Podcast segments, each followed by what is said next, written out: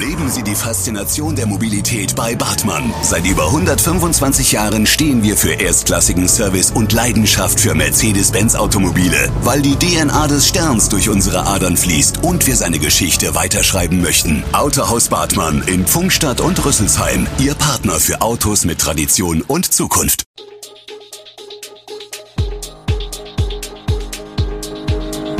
Gude, unser morgendliches News Update. Das Wichtigste aus Südhessen für Sie im Überblick. Guten Morgen aus Darmstadt an diesem 15. November. Wieder kostenlose Corona-Schnelltests in Darmstadt, Feuerwehr rettet Pferd aus Graben, Mainzer Forscher geben Einblick in Covid-19 Verlauf. Das und mehr gibt es heute für Sie im Podcast. Der kostenlose Schnelltest ist zurück. Auch in Darmstadt darf sich jeder, der möchte, einmal pro Woche in einem Testzentrum oder einer Apotheke auf das Coronavirus testen lassen.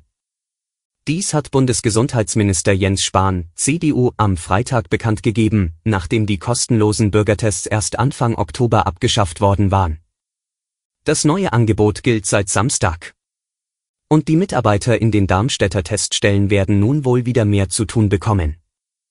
Laut einer Übersicht auf der Internetseite der Stadt gibt es derzeit 22 private Testzentren und 15 Apotheken, die ebenfalls Schnelltests anbieten. Auch wenn die STIKO Auffrischungen der Corona-Impfung erst für die über 70-Jährigen empfiehlt, ist die Nachfrage im Landkreis Darmstadt-Dieburg hoch. Wir boostern alle Altersgruppen ab sechs Monaten, sagt Dr. Lukas Heeremann von der Hausarztpraxis Heeremann in Otzberg. Es gebe sehr viele Anfragen. Er halte sich zwar an die STIKO-Empfehlungen, Ausnahmen gebe es aber, etwa Patienten mit entsprechenden Vorerkrankungen, einige Lehrer oder der ein oder andere Angehörige von Schwerkranken. Wir boostern circa 150 Patienten pro Woche, Tendenz steigend, sagt der Mediziner. Im Dezember und Januar werde man den Fokus vermehrt auf Krankenhausmitarbeiter legen, 360 Impfdosen habe er jetzt bestellt. Erstimpfungen habe er im Verhältnis nur rund 10 pro Woche. Derzeit ist die Lage in der Kreisklinik Groß-Gerau noch beherrschbar. Doch es sei schon jetzt besorgniserregend, sagt Dr. Mir Abolfazl-Ostad, Chefarzt der Inneren Medizin an der Kreisklinik Groß-Gerau zur bundesweiten Corona-Entwicklung. Auf der Normalstation, die bis auf 25 Isolationsbetten aufgestockt werden kann, wurden am Freitag fünf Corona-Patienten behandelt, auf der Intensivstation waren vier von insgesamt acht Betten mit Covid-Kranken belegt. Steigt die Zahl der Covid-Patienten an, müssten womöglich erneut planbare Operationen verschoben werden. Denn auch im Kreis Groß-Gerau nehmen die Neuinfektionen von Tag zu Tag zu. Ein Anstieg schwerer Erkrankungen in den kommenden Wochen sei unausweichlich. Wir erwarten leider wieder mehr Covid-Patienten in der Klinik, sagt Ostad. Dabei gebe es mit der Corona-Impfung ein effektives Mittel im Kampf gegen die Pandemie. Dass so viele Menschen nicht geimpft sind, frustriert den Mediziner.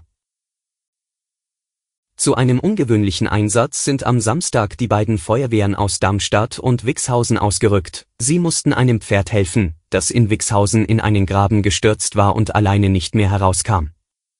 Das Tier wollte wohl das Gras auf der anderen Seite des Grabens fressen und war abgerutscht, vermutet Hartwig Jordan, auf dessen Hof das Pferd untergestellt ist.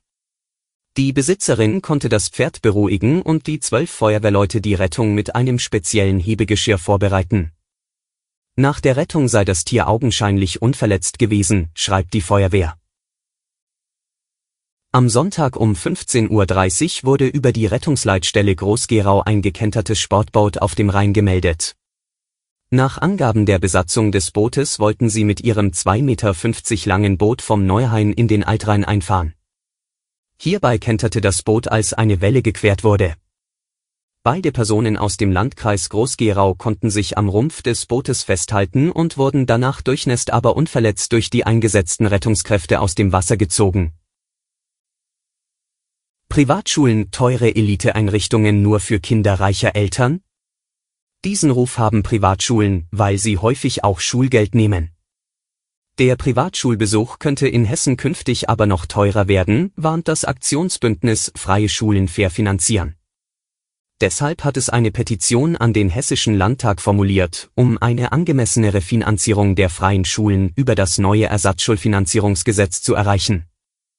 Ihr Vorwurf, die Finanzierung der Ersatzschulen basiert auf Zahlen von 2011 und ist bislang nicht angeglichen worden. Dabei spare das Land Geld auf Kosten der Privatschulen. Die Forderung, das auf Zahlen aus dem Jahr 2011 basierende Modell der Ersatzschulfinanzierung adäquat an heutige Bedingungen anzupassen.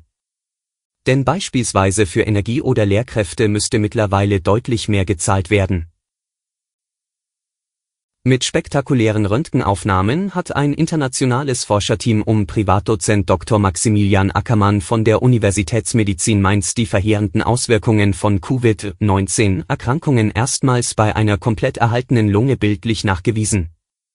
Bereits im Frühjahr 2020, also nur kurz nach Ausbruch der verheerenden Pandemie, hatten die Forscher international Schlagzeilen gemacht, als ihnen der Nachweis gelungen war, dass es sich bei Covid-19 nicht primär um eine reine virale Atemwegserkrankung handelt, sondern um eine systemische Gefäßerkrankung, die alle Organe in Mitleidenschaft ziehen kann.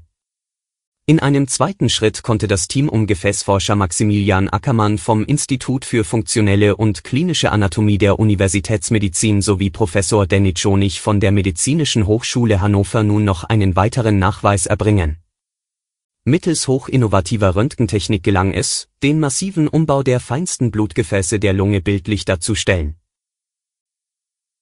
Alle Infos zu diesen Themen und noch viel mehr finden Sie stets aktuell auf echo-online.de.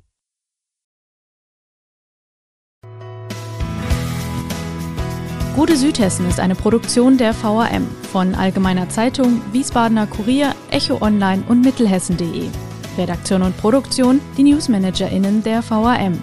Ihr erreicht uns per Mail an audio.vam.de.